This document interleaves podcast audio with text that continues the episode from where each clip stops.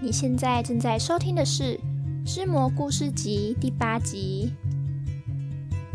大家好，我是织魔。那在经历长达三集的难题轰炸后，我想大家的脑子应该都有点使不上力了，对吧？嗯哼，所以这一集里，我打算给大家带来一些比较轻松的小品故事。嗯，说是轻松故事呢，其实是一趟冒险之旅哦。嗯，是在讲述。穿梭在大街小巷，为都市带来和平的特务递送专员的故事。那你问我特务递送专员是在做什么的呢？嗯，就让我们从由菜鸟学弟及前辈学姐所组成的搭档执行的一趟任务中来一探究竟吧。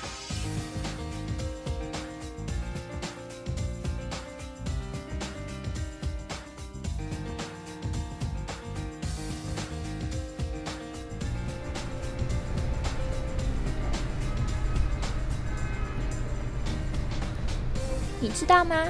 在那节奏规律又紧凑的都市里，特务递送专员们正每天穿梭于大街小巷，执行着各式各样的递送服务。所谓特务递送服务，该说是有点类似客制化的宅急便吗？总之，不论是什么样的包裹，我们保证百分之百安全为您送达，似乎是他们的口号。鲜少人知道。这个都市之所以可以不断运行，都是因为有着他们在暗中行动。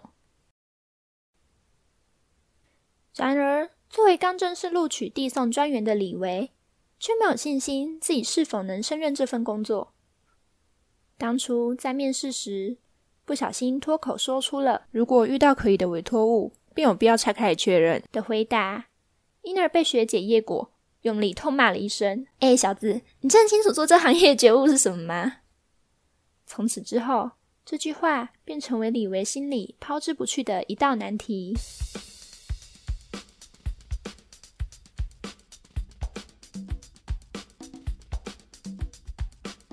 现在时间是下午四点，距离与委托人约好的时间只剩不到两小时。然而，叶果与李维两人却正被人追杀着。后方紧追而来的是一台五百五十 CC 的红牌重机。学姐，我们快要被追上了！李维双手紧抱着一纸牛皮纸袋，气喘吁吁的对着身旁的叶果说道：“这是他正式任职后的第一份委托，同时也可以说是抽到了下下签。仅是在纸袋上标明，于今晚六点。”将文件送达机场第二航厦，甚至没有标示寄件人姓名。这疑点重重的委托，却因为叶果坚持接下，李维也只好硬着头皮上场。而如今接二连三的被神秘人士追击，更加证明了其中的可疑。李维，下一个转角听我指示。叶果交代了李维，待在原地不动。而当机车正准备冲撞李维时，叶果顿时从一旁的屋檐上头跳了下来，右腿用力地朝着骑士的头部踹去。骑士一个重心不稳摔出去，而叶果则在完美的翻跟斗后落地，随即抓住了李维，往一旁的窄巷躲去。我说：“被人追杀是递送工作的常态吗？”逃跑之余，李维忍不住问道：“是偶尔会遇到呢。”叶果苦笑着回答。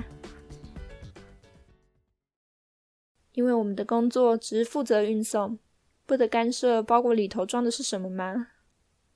李维有些不满的想着，不论其中装的究竟是什么样的感情、寄望，甚至是利益。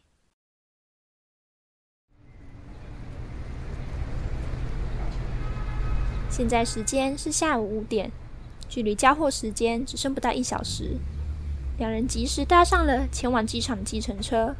却不幸遇上下班车潮，开在高速公路上动弹不得。坐在后座的叶果口中念念有词，只能不停地思考着解决办法。是要打电话告知委托人可能会延迟交件吗？不行，他们根本没有委托人的联络方式啊。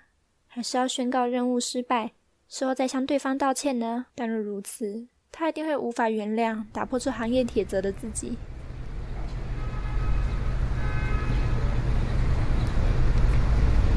学姐，走吧。而就在这一阵焦虑之时，李维突然伸手拉了拉叶果。我们的工作是要保证准时将包裹送达，对吧？即使不断的冒着冷汗，李维还是鼓起勇气的说：“我看我们，我们下车用跑的吧。”于是两人便就这么跳下车门，居然就沿着高速公路的路肩奔跑起来。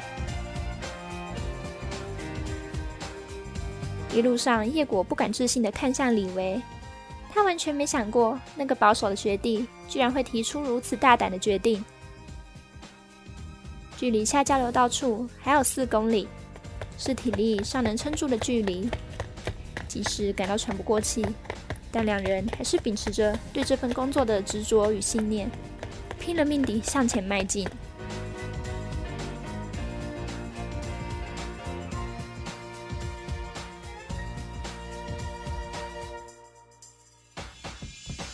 而原先对委托能否达成还有所疑虑的叶果，在看见李维那率直的身影后，心里也不禁再次燃起了希望。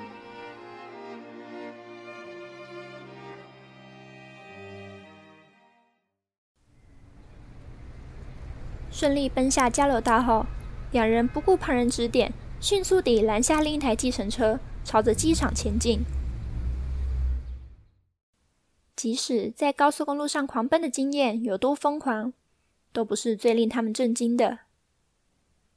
总总统先生，于第二航向等待着他们的，居然是国家的元首。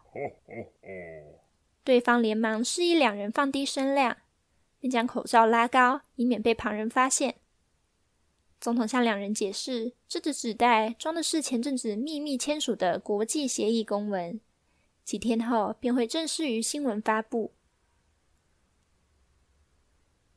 在目送总统离开后，李维并没有回头，只是继续凝视着前方，悄然问道：“学姐，你有协助运送过不好的东西吗？”“有的。”叶果轻声回答。“怎么，对这份工作感到失望吗？”许久的沉默过后，此时李维终于肯转过身来直视叶果。其实我到现在还是有点迷惘。身为特务递送员，如此义无反顾的为双手捧着的未知卖命，真的是正确的吗？他诚实的回答，并在深吸一口气后，以再坚定不过的语气说：“然而，为了寻找这个问题的答案。”我会继续做下去的。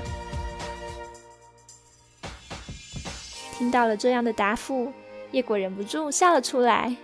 当初那个懵懵懂懂的学弟，如今也已经有所成长了。如此想着的叶果，也带着无比骄傲的笑容，向李维说：“你已经是一名合格的特务递送专员了。即使未来可能还会有更多难关出现。”但那肯定都会变成一次又一次精彩的冒险。保持并贯彻着自身信念的特务递送专员们，如今仍每天赌上自身，将这些重要的包裹交到应拥有他们的人的手中。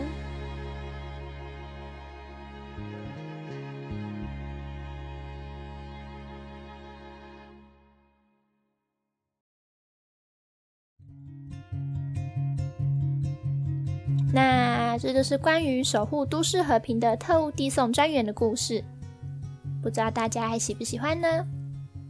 李维在最后选择了继续担任特务递送专员，我想他在之后一定还会面临各式各样的考验吧。